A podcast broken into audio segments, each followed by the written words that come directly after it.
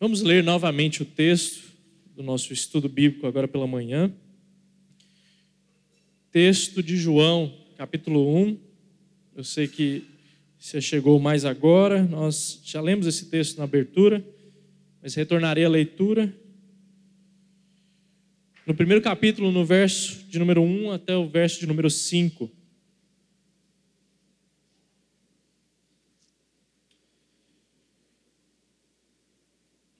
Talvez na sua Bíblia, especialmente se você usa uma nova Almeida atualizada, aparece uma subtitulação, a encarnação do Verbo. A gente sempre gosta de lembrar que esses subtítulos que aparecem nas nossas Bíblias, elas são dadas pelas sociedades bíblicas. Elas não são textos inspirados, elas servem de guia para a nossa leitura. Mas sempre que vem negritado aí na, na divisão dos capítulos, até mesmo de versículos, é uma parte que nos guia e nos orienta a leitura. Não é diferente aqui, porque nos diz exatamente da mensagem central aqui do primeiro bloco do capítulo 1, tratando sobre a encarnação do Verbo. Então diz assim a palavra de Deus: No princípio era o Verbo, e o Verbo estava com Deus, e o Verbo era Deus. Ele estava no princípio com Deus, todas as coisas foram feitas por ele e sem ele nada do que foi feito se fez. A vida estava nele e a vida era a luz dos homens. A luz resplandece nas trevas e as trevas não prevaleceram contra ela. Como eu disse, nós estamos tratando nesse mês de dezembro sobre o nascimento de Jesus. Estamos usando a ocasião do advento não que necessariamente nós comemoremos o calendário litúrgico, já expliquei isso para os irmãos no primeiro encontro estudo bíblico, mas nós aproveitamos essa época natalina para dizer sobre a encarnação de Jesus, o seu nascimento, e daí nós trabalhamos os textos dos outros evangelhos, Mateus, Lucas, eu e o reverendo Giovanni. E hoje nós vamos ver o nascimento de uma forma diferente. Veja que João não começa aí o evangelho como os outros, dizendo sobre uma genealogia, ou propriamente do nascimento de Jesus ali na manjedoura, em Belém, junto na visitação de pastores, magos. Não é assim que João começa. Ele já começa dizendo sobre encarnação, que é o maior de todos os milagres. Essa é a tônica de João para começar o evangelho e para dizer sobre o nascimento de Jesus e quem é esse Jesus. A encarnação, o Verbo. E a encarnação é o maior milagre de todos, sem sombra de dúvidas. Tim Keller, um teólogo bastante conhecido, ele diz que se você não tem problema com o milagre da encarnação, você não tem problema com nenhum outro milagre que a Bíblia nos relata e nos conta. Porque esse é verdadeiramente o milagre mais vistoso, especial, algo não reproduzível de uma maneira alguma para outras pessoas, indivíduos. Se trata especificamente da pessoa de Jesus. O fato de que ele era Deus, estava junto ao Pai e se despiu dessa glória para se tornar humano, de carne e osso, e continuar sendo humano mesmo após a sua vida de obediência e morte de cruz, ressuscitando, estando à destra do Pai. Então a encarnação é o maior milagre de todos. Compreender bem, entender o nascimento da perspectiva de um Deus que se encarna, nos distancia de toda e qualquer outra religião.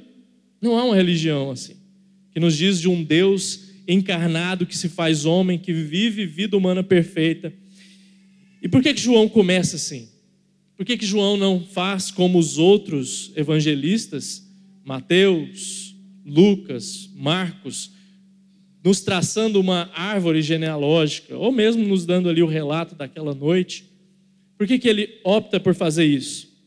João quer logo de cara dizer que Jesus é Deus. Isso fica muito explícito já nesses primeiros versos. E como que ele faz isso? Como ele diz que Jesus é Deus? Dizendo que Jesus é o Verbo, Jesus é o Logos. É isso que João diz logo de cara, na abertura do seu evangelho, para não restar dúvidas ali para a audiência, para os primeiros leitores, de que Jesus é a pedra angular, de que Jesus é o Filho de Deus, mas é o próprio Deus. E aqui nós precisamos começar a tecer explicações sobre o que é o Logos, o que é esse verbo que aparece aí nas nossas traduções, e o que isso nos diz sobre Jesus, sobre o que cremos e por que isso é tão central na nossa fé, de modo que a gente não pode abrir mão de maneira alguma.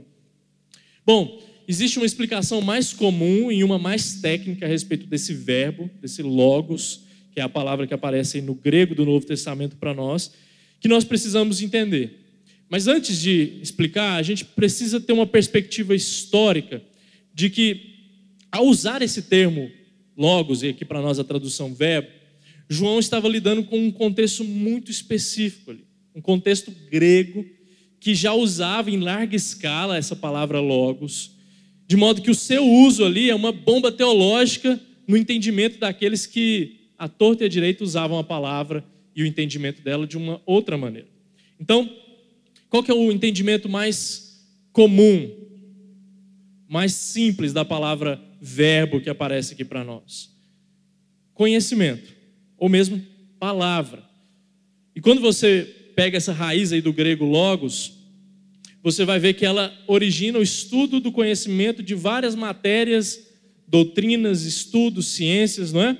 Quando você estuda, por exemplo, biologia, você estuda bios logos, ou seja, você estuda o conhecimento da vida.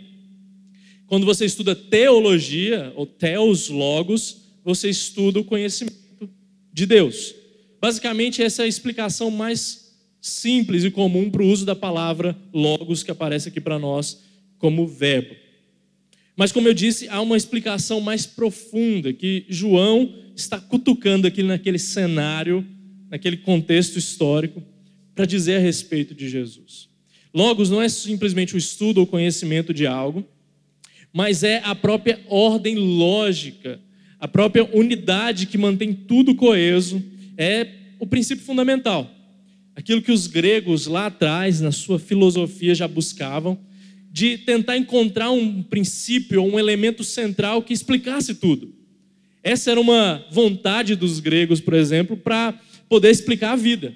Eles tentavam achar algum elemento que fosse originador de tudo e ali pudessem é, dizer que esse elemento é objeto de culto, de adoração, ou nos explica tudo.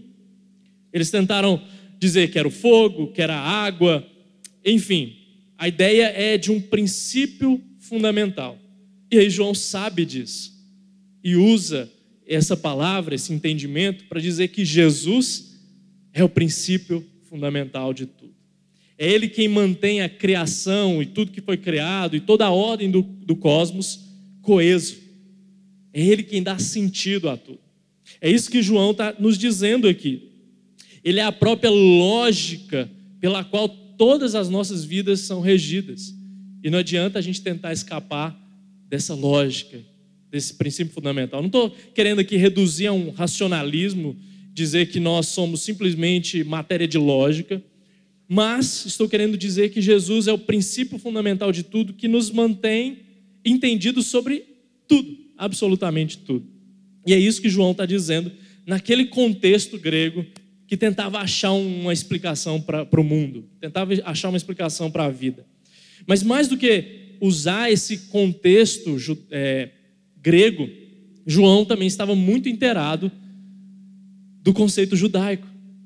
E esse logos agora nos aparece como uma afronta para aquele mundo porque esse logos, essa lógica, esse princípio fundamental, é isso que mantém tudo coeso e nos dá explicação para a vida, o verbo, a palavra, se encarna, se faz homem.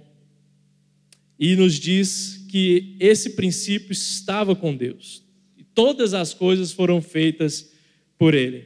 João está querendo nos dizer aqui também que Jesus não é um, algo distante, o verbo não é algo distante de nós, que simplesmente nos dá explicação sobre a vida, mas que ele se relaciona conosco. E que essa relação é de proximidade, é de alguém que vem ao nosso encontro, é de alguém que não somente explica a vida, mas faz questão de se encontrar com a vida e de se demonstrar na plenitude dos tempos como homem, como ser humano. É isso que João está dizendo. Esse é o Logos que se encarna, que se relaciona conosco, mas que está sempre em ação. Ele é a própria palavra de Deus, mas ele é Deus. Lembrando do que é dito sobre Deus lá no Antigo Testamento. O eu sou, um modo de tempo verbal para dizer né, que Deus se revela ali no Antigo Testamento. Para Moisés, ele diz: Eu sou. E algumas traduções, estudando esse verbo no Antigo Testamento, no hebraico, talvez fique melhor encaixado quando nós entendemos Deus dizendo: Eu serei quem serei. Ou seja, eu vou me demonstrar e me revelar a vocês no caminho. E eu vou continuar progredindo nessa revelação para que você me conheça, relacione comigo. É isso que tudo que João está nos dizendo aqui. Essa é uma breve introdução para a gente entender aonde que João, o vespeiro que João está mexendo. Mas eu não quero me concentrar só nesse estudo da palavra, do verbo aqui. Eu quero, nessa manhã, nesse estudo bíblico, dizer seis verdades a respeito do verbo e algumas implicações e aplicações práticas para a nossa vida. Quero que a gente saia daqui balançado, mexido e revirado pelo Evangelho de João e pela pessoa de Jesus, por esse verbo que estava com Deus e era Deus. E se você gosta de anotar, então a gente vai começar aqui seis verdades a respeito desse verbo. E a primeira verdade é que o verbo é eterno. Isso aparece bem aí na parte primeira do primeiro versículo, nos dizendo que no princípio era o verbo. Ou seja, quando tudo começou, lá em Gênesis, no capítulo 1, no verso 1, o verbo já existia. Jesus já existia. Ele é antes do tempo. E ele nos mostra o Pai da eternidade. Jesus é antes do tempo. E aqui eu sei que a nossa mente ela já começa a ser humilhada, né? Você já tentou pensar em termos de eternidade?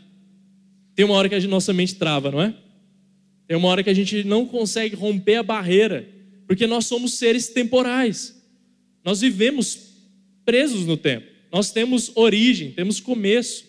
Até quando nós vamos vislumbrar uma eternidade com Deus, a gente pensa, mas como assim? Eternidade não tem relógio, não tem hora, não tem ponto para bater, não tem hora para acabar. E aí a gente começa a ver que a nossa estrutura mental e cognitiva ainda não dá conta da eternidade. Porque nós somos seres temporais. Mas Jesus não é. O Verbo já existia. E o fato de existir para fora do tempo ancora a nossa alma. Daqui a pouquinho eu vou dizer de alguma aplicação, implicação bastante prática para a minha vida e para a sua. Mas entender isso, a eternidade de Deus, nos deixa humilhados, nos faz com que a nossa mente possa ser levada cativa a alguém que é tremendamente, infinitamente superior a nós. Existe um super-herói nos quadrinhos, eu sei que vocês conhecem Batman, é, Homem-Aranha, mas existe um pouco conhecido, que tem um poder um tanto quanto estranho. Ele chama Dr. Manhattan.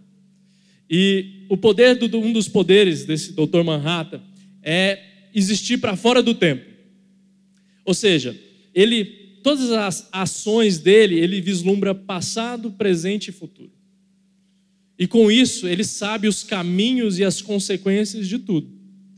Eu sei que pode parecer uma analogia um tanto quanto rasa, mas ela talvez nos dê um caminho para entender a pessoa de Deus e essa eternidade. De alguém que tem todos os caminhos de prontidão na sua mente, no seu sábio conselho trinitariano, Pai, Filho e Espírito Santo. E nós não somos assim. Nós somos basicamente presente, tentando esquecer o passado e tentando alcançar o futuro, não é? Mas Deus não. Deus, por estar fora do tempo e o Verbo, por ser eterno, ou seja, Jesus, tem todo o conhecimento e sabe de todas as consequências dos caminhos que nós traçamos, que nós decidimos aqui, achando que estamos decidindo por nós mesmos, mas Jesus, o Verbo, por ser eterno, sabe de todas as coisas. E ainda bem que a gente não é assim, né? Ainda bem que nós não somos dotados desse tipo de experiência, porque nós somos fracos demais. Nós não podemos nos assemelhar a Deus. Imagina você tendo que lidar com o seu passado, futuro e presente, tudo ao mesmo tempo. Quem nós iríamos suportar? Mas Deus, só Ele pode suportar isso, porque Ele é Deus, obviamente. Isso também nos diz que Jesus, Ele não, é um, não foi um ser criado. Ele não foi um humano que recebeu divindade, como algumas heresias pregavam, especialmente uma heresia que ficou famosa no quarto século, pessoa diário, que dizia que Jesus era um ser humano que recebeu uma natureza divina, porque Deus pincelou e se agradou dele. Não. Jesus, no princípio, estava com Deus. Jesus era Deus. Então nós podemos descansar no fato de que adoramos o Eterno. Nós podemos descansar que Jesus, que é a própria palavra de Deus em ação, sempre esteve no comando, dando ordens à criação. E qual é a implicação dessa eternidade de Jesus para nós? Que, que isso muda na nossa vida prática? O que, que isso altera o nosso senso de realidade, a nossa vida, a maneira como nós organizamos o nosso tempo, trabalhamos, nos relacionamos? O fato é que Jesus ser eterno nos traz uma âncora, nos traz um descanso para a nossa alma, nos faz entender que nós estamos confiando as nossas vidas ao eterno. E isso, obviamente, muda tudo o barquinho da nossa vida pode encontrar porto seguro, porque nós estamos depositando confiança e a nossa fé naquele que é eterno. Você não pode fazer isso com ninguém ou nada além. Você não pode fazer isso com o seu emprego. Você não pode fazer isso com o seu cônjuge, nem seus filhos. É tudo temporal, não é? Desse plano terreno, dessa perspectiva de cá. Somos temporais. Tudo pode se esgotar, pode acabar. Mas quando nós depositamos fé e confiança em Jesus, nós estamos depositando fé e confiança naquele que é eterno. E por isso nós não precisamos temer nem mesmo a morte. Porque sabemos que no encontro com o eterno, ou melhor, sermos encontrados pelo eterno, também nos garante uma eternidade com ele. Então a nossa vida, ela pode ser mais simples. Pode ser menos neurótica, com menos dor de cabeça, com menos, muito menos ansiedade de alguém que está tentando correr atrás do vento, de alguém que está tentando alcançar esse futuro intangível, porque afinal, meu irmão e minha irmã, nós descansamos no eterno. Isso dá leveza para o nosso dia, isso dá leveza para as nossas relações humanas, porque se nós confiamos em Jesus, se Ele é o Senhor da nossa vida, a gente não precisa temer o amanhã. Porque ele vive, posso crer, no amanhã. Não é assim que diz a canção? Nós podemos ter esperança para o dia de amanhã. Eu não estou dizendo só para virada de calendário, não. O fato de que amanhã se inicia um novo ano. Mas o fato de que todos os dias essas misericórdias são renovadas. E mesmo que a gente passe por uma situação delicada, difícil, de vida ou morte, a gente ainda pode descansar no fato de que Jesus é eterno e relacionar com o eterno nos dá a dimensão de que nós estaremos a eternidade afora com Ele. Esses dias agora eu fiz uma visita uh, num leito, num hospital, para alguém que está conhecendo a fé cristã. E Sabe, meu irmão e minha irmã, o que é precioso numa visita dessas? Uma pessoa que não sabe o que vai acontecer com a sua vida, iria passar por um procedimento cirúrgico poucas horas depois ali dessa minha visita. Sabe o que é precioso no momento desse? Falar de Jesus e dizer que a gente não precisa temer a morte. Sei que isso é delicado e difícil, né? Muitos de vocês são pais.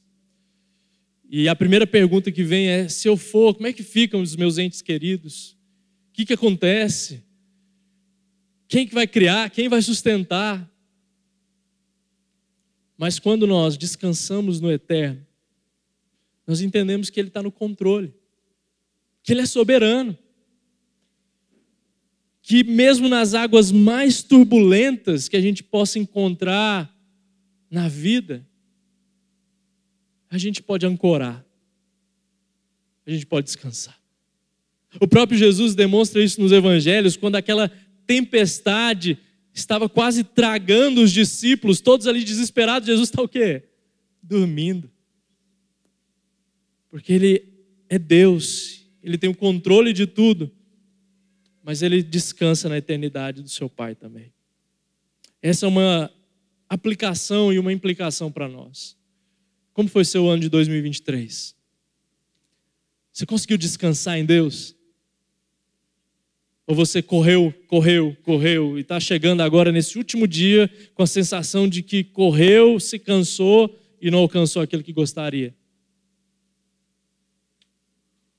Essa palavra é preciosa para nós, irmãos, porque embora não, há, não haja poder mágico numa virada de calendário, pelo menos nos coloca em perspectiva de que nós podemos fazer as coisas diferentes. E talvez a principal coisa que nós precisamos fazer diferente, eu vou falar mais disso hoje à noite, é descansar em Jesus. É descansar no eterno. Essa é a primeira verdade. O verbo é eterno. A segunda é que o verbo é igual ao Pai em essência, mas ele é distinto em personalidade nas suas obras e ministério.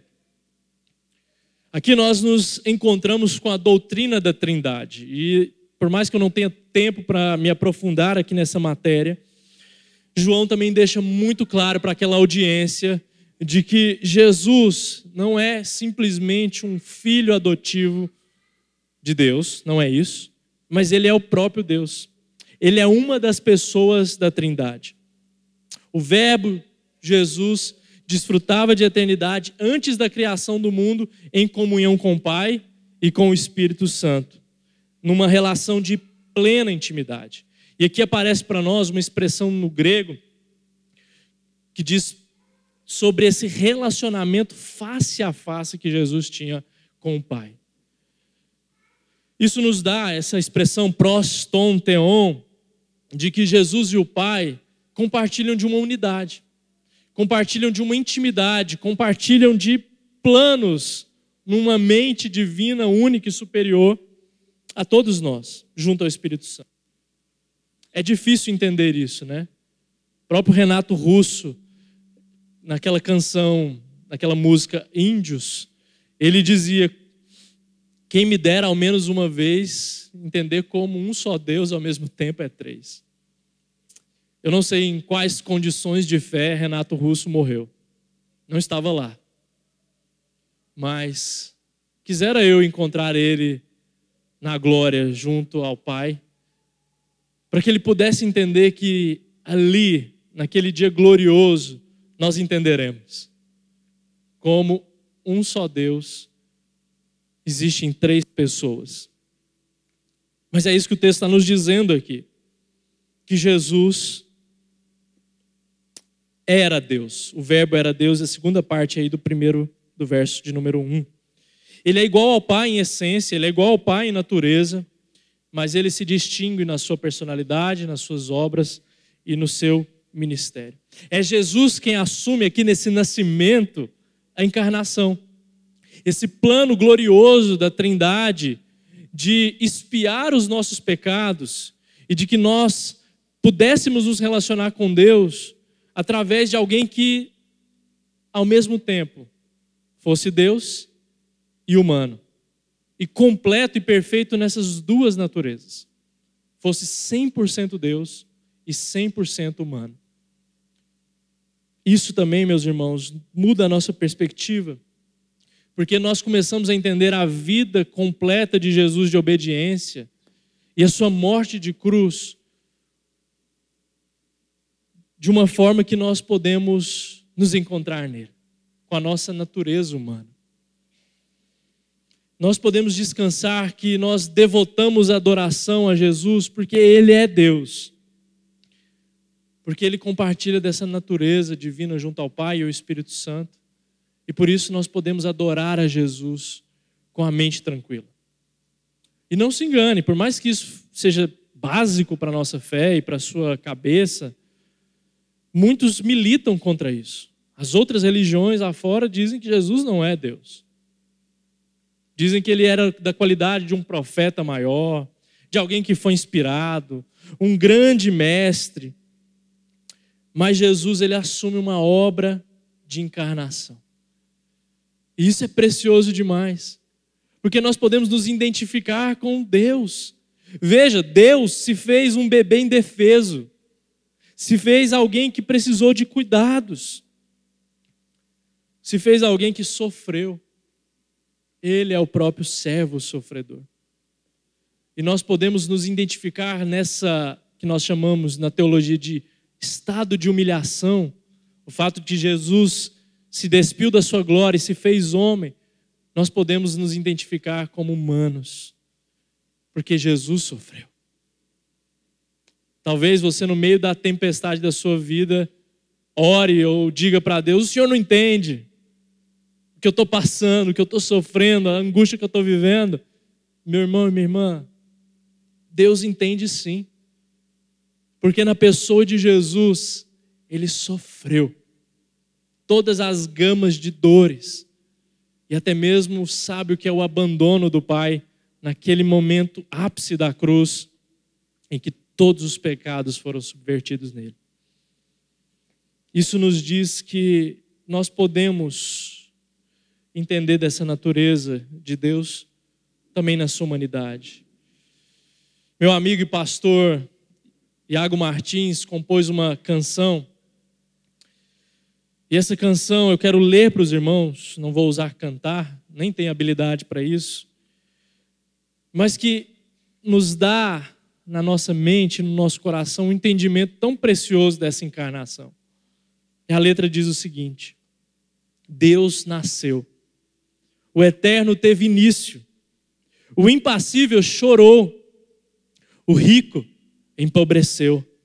Deus nasceu. O vigia dormiu. O verbo balbuciou. A chama alvoreceu. O onipotente engatinhou. A sabedoria aprendeu. O fundamento tropeçou.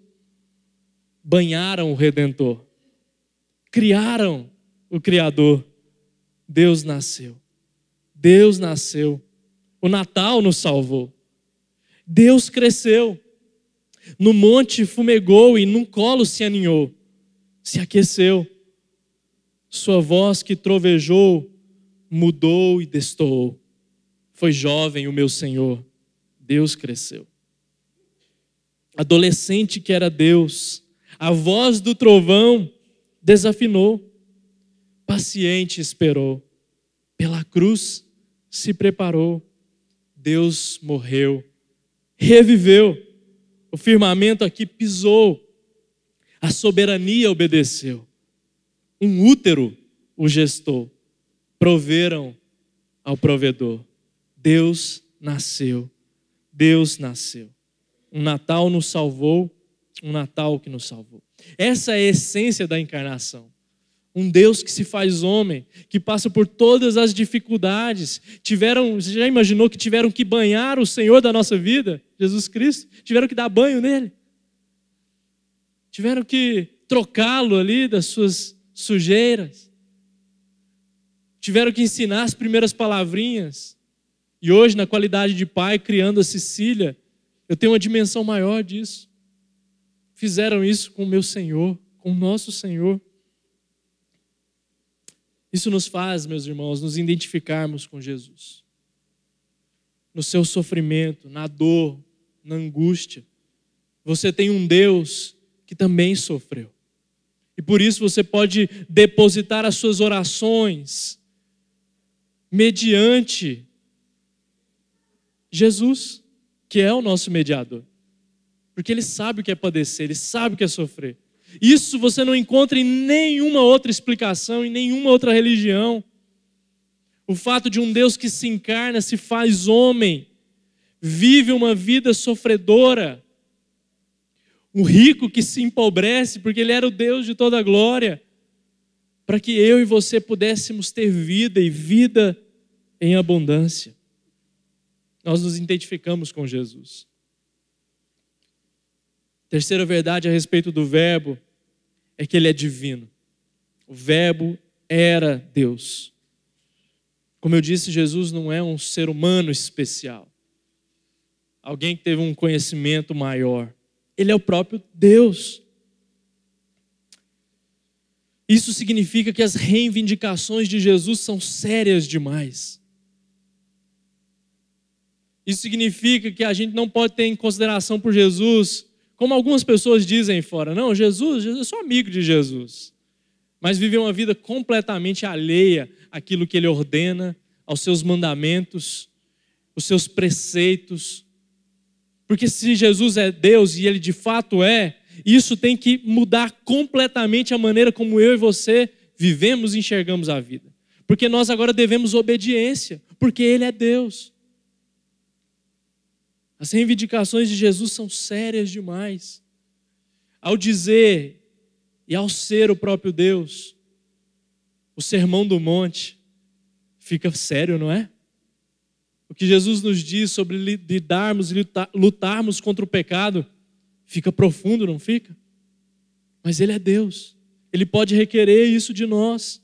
Jesus não é apenas um mestre moral, Ele não é alguém que tem uma, um código de conduta que está passando adiante. A sua prerrogativa é de Senhor do universo e, por consequência, Senhor das nossas vidas. Deixa eu te fazer mais uma pergunta reflexiva, aproveitando a virada de calendário.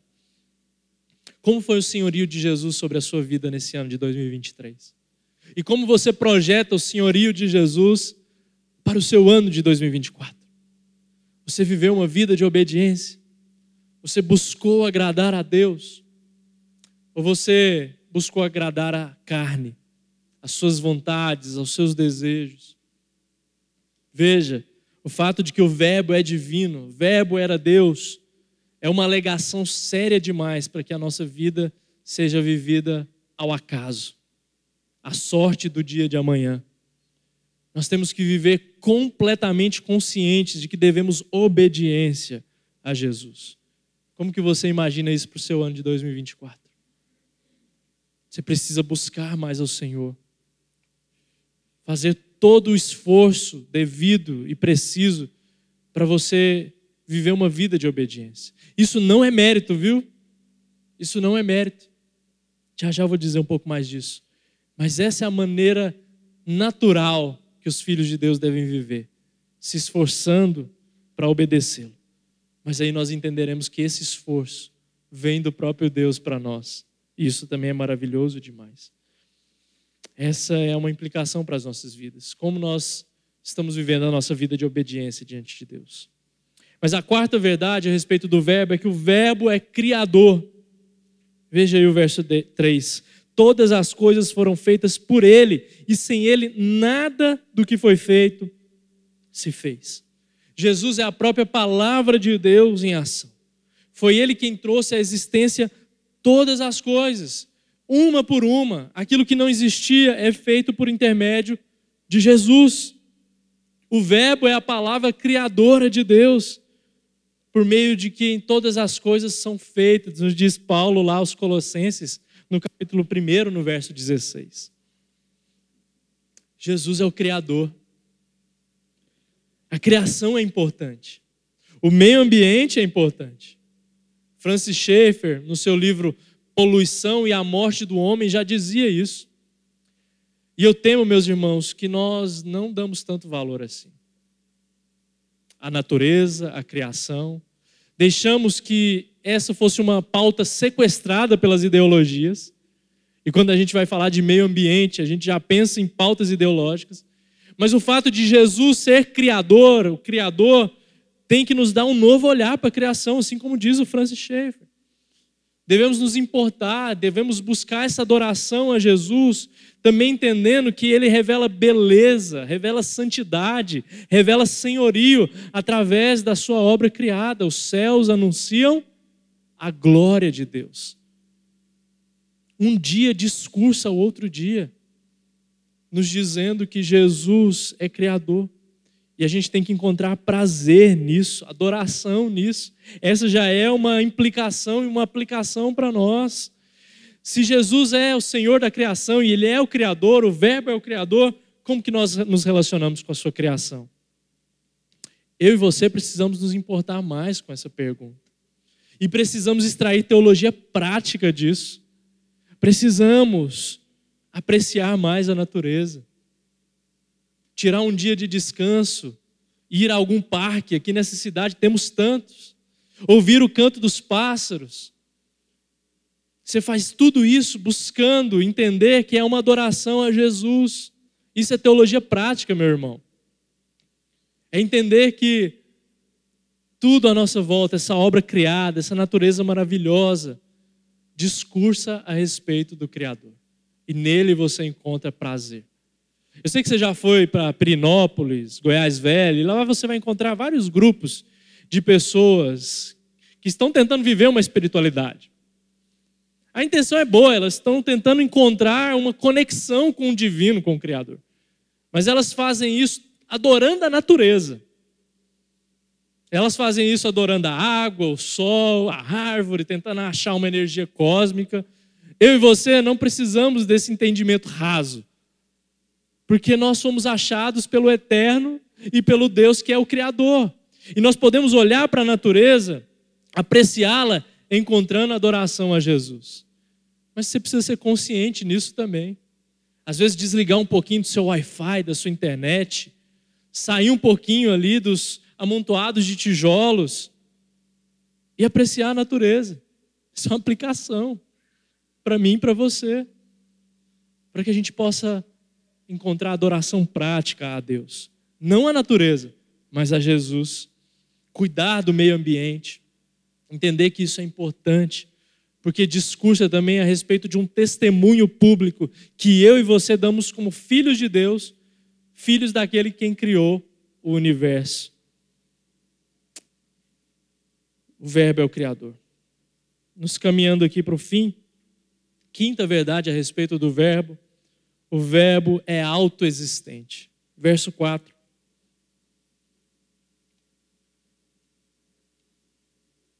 A vida estava nele, e a vida era a luz dos homens. Sabe aquela historinha que a gente conta? Que quando Fulano morre, vira uma estrelinha. A gente não, né? As pessoas aí fora contam. E quando alguém nasce, é uma estrelinha do céu que está ali ganhando vida. Fofinho, né? Bonitinho, às vezes até lúdico, mas completamente alheio da verdade bíblica. Não há pré-existência em nós. Nós não éramos almas pré-existentes que morávamos num cantinho ali do céu e nós nascemos. Isso não tem nada a ver com a nossa teologia. O único autoexistente é Deus. O único que é a fonte da própria vida e que é a vida em todos os seus termos é Jesus. O restante de nós e a criação temos um começo, mas o Verbo não. O Verbo é a própria fonte da vida. Ele é a fonte de tudo o que existe. E ele é a luz dos homens. Embora seja a fonte da vida biológica, de todos nós. O termo que João usa aqui no Novo Testamento e vai usar mais 34 vezes, não é o termo bios do grego, mas é o termo zoe, que significa vida espiritual. João está nos dizendo que ele também é o originador da vida espiritual em nós.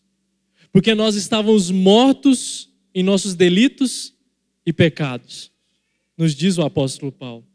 Mas Jesus nos origina a vida espiritual. Nós nascemos de novo e nascemos na qualidade de gente que pode se relacionar com Deus, porque já não está mais morto em delitos e pecados. E aí nós encontramos esse Zoe que também diz sobre uma vida abundante. O próprio João vai dizer isso lá no capítulo 10, que é nada mais do que um relacionamento profundo com Deus. E é isso que eu e você precisamos experimentar. É isso que eu e você devemos ter como meta de vida, ter um relacionamento profundo com Deus. Todas as outras coisas são secundárias, meu irmão. Ganhar dinheiro, carreira, próprio casamento, criação de filhos, tudo é secundário. Tudo, na verdade, tem que vir debaixo desse guarda-chuva de que é mais precioso da vida, o que é mais precioso na vida é um relacionamento profundo com Deus. É aí que nós encontramos essa vida abundante que João está nos dizendo aqui. A fonte de luz, a luz dos homens. A implicação para nós disso é sobre dependência. Dependência de Deus. Nós somos dependentes para absolutamente tudo. Não existe mérito em nós, irmãos, a parte de Deus. Porque até mesmo o ar que nós respiramos é Deus quem dá. Como que a gente vai se gloriar de alguma coisa? Mais uma vez, isso nos humilha, isso nos exorta, isso nos quebranta. Isso tira qualquer possibilidade de nós de arrogância, de achar que somos melhores do que o outro, que alguém. Se até o ar que nós respiramos é Deus quem dá, que mérito há em mim? Que esforço é esse que eu posso fazer de modo a bater no peito e achar que eu sou alguém importante demais. Nós precisamos entender sobre dependência de Deus. Nos tornarmos humildes, quebrantados. Aí sim, nós somos achados na condição própria para nos relacionarmos com Jesus. O próprio Jesus diz isso no Evangelho de Mateus, quando ele diz que ele rejeita os arrogantes e isso fica muito explícito ali nos fariseus, nos mestres da lei, que achavam que tinham dominado Jesus e o próprio Deus, na verdade, numa caixinha teológica de conceitos. Mas Jesus diz que ele se revela aos humildes. E aí faz um convite amplo: venham a mim todos que estáis cansados e sobrecarregados. É esse o Deus que nos oferta um relacionamento com Ele a partir de uma condição de humildade. Nós devemos nos humilhar e entendermos que não somos nada e de que nós precisamos do Verbo, nós precisamos de Jesus para vivermos nossa vida. E mais uma vez, isso muda tudo. E por fim, o Verbo é a luz que prevalece. Verso 5. A luz resplandece nas trevas, e as trevas não prevaleceram contra ela. O pecado nos cegou. A queda que nos é relatada em Gênesis nos tirou o discernimento espiritual, nos fez mortos, como eu disse agora há pouco. Mas Jesus é a luz que resplandece nas trevas. Existe um paralelo muito lindo aqui no texto de João para nos dizer lá da criação de quando tudo ainda era trevas, de quando tudo ainda era escuridão, e quando Deus diz haja luz, a palavra criadora, ou seja, o próprio verbo, essa palavra em ação, transforma o mundo. É a mesma coisa que é feita em mim e em você. É a mesma coisa que é feita em mim e em você a partir do novo nascimento. As trevas que são dissipadas, O fato de que nós não somos mais filhos das trevas, nós não fazemos mais parte do império das trevas, mas nós somos transportados para o reino do Filho de seu amor. Ou seja, nós já não somos mais escravos do pecado. Agora a luz de Deus habita em nós e nós podemos viver vida em santidade, vida renovada, vida com propósito, com significado com um alvo a ser vivido, que é a obediência. O diabo continua ofertando cegueira ao mundo e o cego com coisas boas, inclusive, dizendo que nós devemos nos preocupar demais com o dia de amanhã, colocando um cabresto na visão das pessoas e dos indivíduos para que eles não enxerguem a realidade espiritual e fiquem trancafiadas no seu pecado. Mas Jesus é como aquela luz que entra na, no quarto escuro, ilumina tudo, traz novidade de vida. Ele é poderoso para dissipar as trevas da nossa vida, em qualquer cantinho ou cômodo no nosso coração. Assim é o nosso Jesus, assim é o Verbo. E a implicação disso é que nós podemos viver uma vida de santidade. Arrependimento e santidade. Essa é a dinâmica do crente. Arrependimento e santidade. Tropeçamos, nos arrependemos, vivemos em santidade. E assim vamos progredindo, passo a passo, dia a dia. Às vezes lutamos por tempo contra um pecado, contra alguma tentação, mas a vida normal do cristão é arrependimento e santidade. E nisso nós progredimos em conhecer o Deus a quem nós servimos. Assim nós progredimos no conhecimento do Senhor, na Sua graça, no amor à Sua obra, no reino dEle. É assim que eu e você devemos viver. É assim que eu e você devemos entender como que é esse nascimento de encarnação do nosso Senhor e Salvador. Veja que você só precisa ser alcançado por essa verdade e professá-la. Você não precisa mais do que isso. Você não precisa ser o mais bonito, a mais bonita. Você não precisa ser o mais rico. Você não precisa nem sequer ter, ser aquele que tem mais saúde. Você não precisa ser aquele que se destaca. Você não precisa destravar sua mente o seu mindset para poder alcançar essa verdade. Você precisa apenas professar essa verdade. Você precisa viver ela. Você não precisa ser o alecrim dourado. Você precisa simplesmente viver debaixo desse fundamento, dessas seis verdades aqui a respeito do Verbo. Então a sua vida tem propósito e significado. Vamos orar? Feche os seus olhos.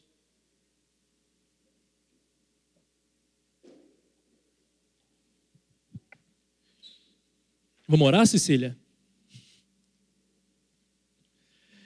Senhor Deus, Pai, nós te agradecemos por essa manhã de estudo da tua palavra, no qual nós somos amplamente animados pelo Verbo, pelo teu Filho amado, nosso Senhor e Salvador Jesus Cristo. Deus nasceu. Deus nasceu.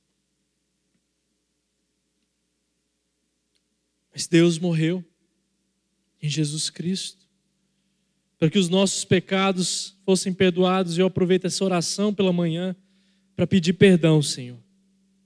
Perdão pelos nossos pecados, falhas e transgressões contra a tua palavra. Mas Deus reviveu.